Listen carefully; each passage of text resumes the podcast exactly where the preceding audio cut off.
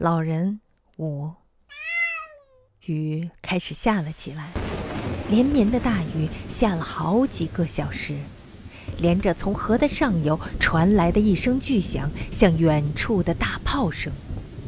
那时，奈德已经上床了，正在读罗宾汉智取诺丁汉治安官。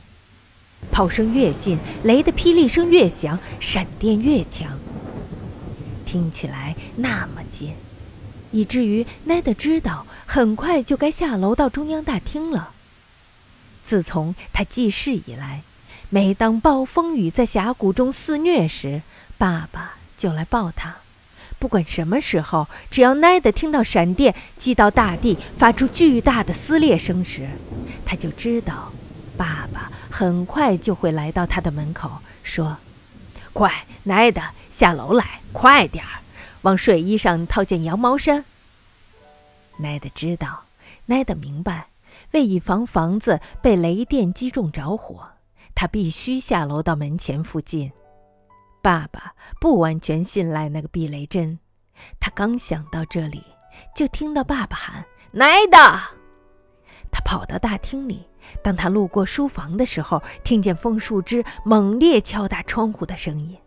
爸爸正抱着妈妈往楼梯口跑去。包裹妈妈的毯子在地板上摇曳着，奈德抓起毯子角，以防爸爸被绊倒。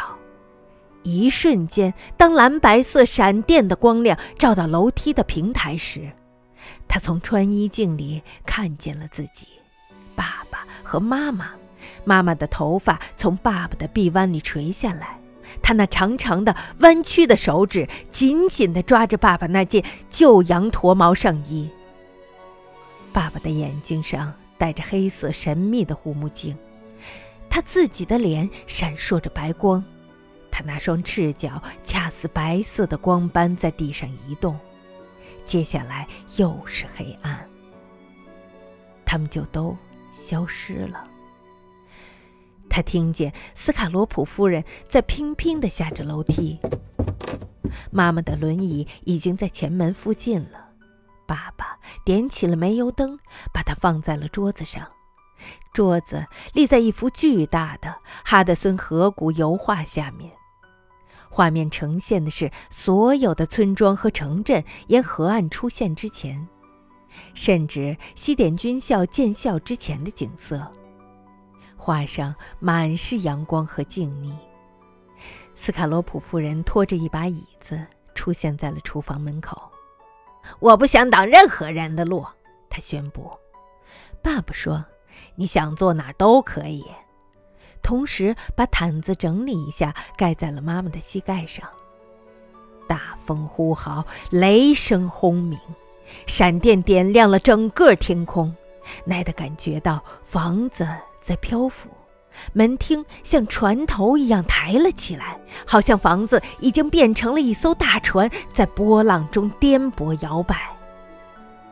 然而，他却感受着从未有过的安全感，在这样的暴风雨里，和他的双亲坐在一起，听爸爸数着雷声间隔的秒数。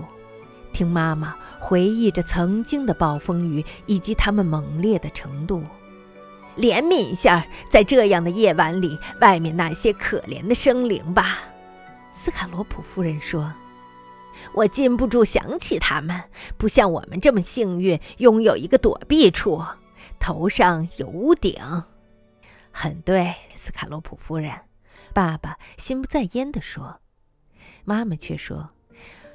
我并不同意你的说法，斯卡洛普夫人。我想在这样的一个夜晚待在外面，身处所有的喧闹声和大雨之中，不像胆怯的老鼠一样窝在令人窒息的屋子里，是令人愉快的。斯卡洛普夫人没有再回应。奈德看见他扫了一眼妈妈，然后把目光移向他腿上的那些布片儿，他正在把它们往一块儿织。干那活儿，他似乎连光线都不用。有一次，奈德在他旁边。